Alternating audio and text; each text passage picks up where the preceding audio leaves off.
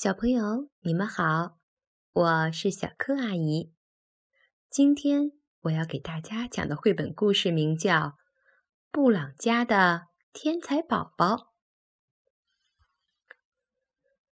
在怀着布朗宝贝的日子里，布朗太太可忙了。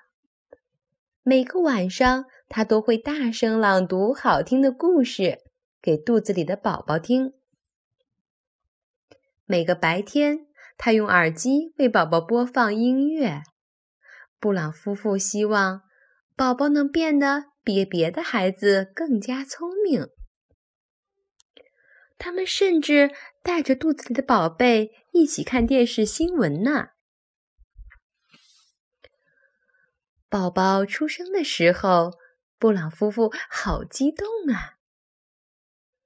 这是我们自己的布朗宝贝。布朗先生自豪地说：“从医院回来后，布朗太太把宝贝放到崭新的小床上，轻声说：‘乖乖的睡个好觉哦，我的宝贝。’可是第二天早上，布朗太太刚刚起床，就听到客厅里传来一阵奇怪的声音。”天哪！原来是布朗宝贝，他正坐在沙发上津津有味的读着早报呢。到了下午，布朗宝贝已经能够帮助爸爸修理汽车了。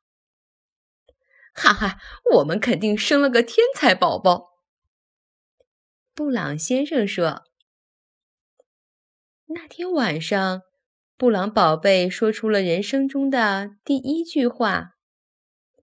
他说：“我明天想去上学。”在学校，布朗宝贝答对了老师所有的提问，老师和同学们都感到惊讶。下午放学的时候，老师向布朗宝贝表示感谢。你是我一生中碰到的最聪明的学生，老师说。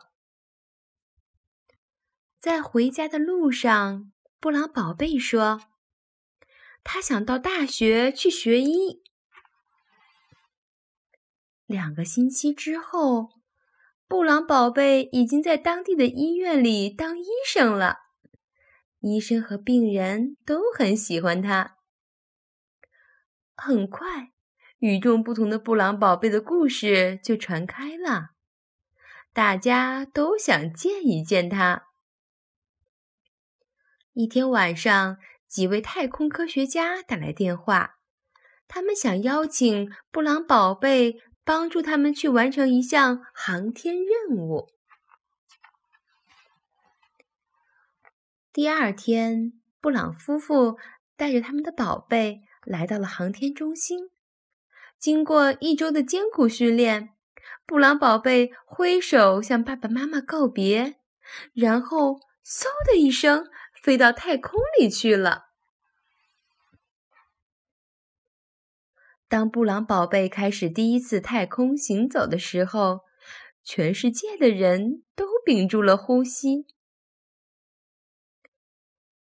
在这个特殊时刻，你能说说你的感受吗？从地球上传来的控制中心发出的无线电话问：“布朗宝贝，抬起头，望了望辽阔的天空，那里有无数的星星在闪烁。”布朗宝贝朝下面看了看，太空也没有边际，只有一颗颗明亮的星星。他望着眼前的世界，开始小声咕哝着：“我们听不清楚啊。”地面控制中心的工作人员说：“你能重复一遍吗？”我要找妈妈。这时，布朗宝贝大声哭起来：“够了！”布朗太太朝着宇航中心的管理员大声喊道：“现在就让我的宝贝返航回家！”布朗宝贝以最快的速度飞回了家。当他走出飞船舱门的时候，还感到有点不好意思呢。这时，布朗太太从成群的摄影师和摄像师之间冲了出来。我们聪明的小宝贝儿，布朗太太把布朗宝贝高高的举起来。我们的聪明小宝贝好勇敢哦，布朗先生说。我们可以回家了吗？布朗宝贝问。回家后，布朗太太给布朗宝贝洗了个热水澡，布朗宝贝感觉舒服多了。布朗先生挠他痒痒，他咯咯的笑了起来。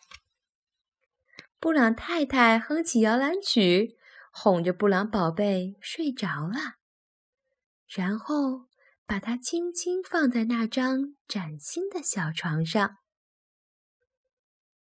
让孩子回家。对布朗夫妇来说真是太好了。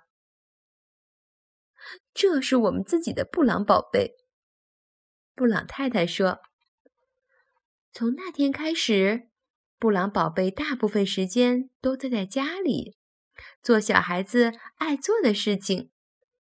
不过，只要到了周末，他仍然喜欢到医院去帮帮忙。好了。今天的故事就讲到这儿吧，小朋友，我们下次再见吧。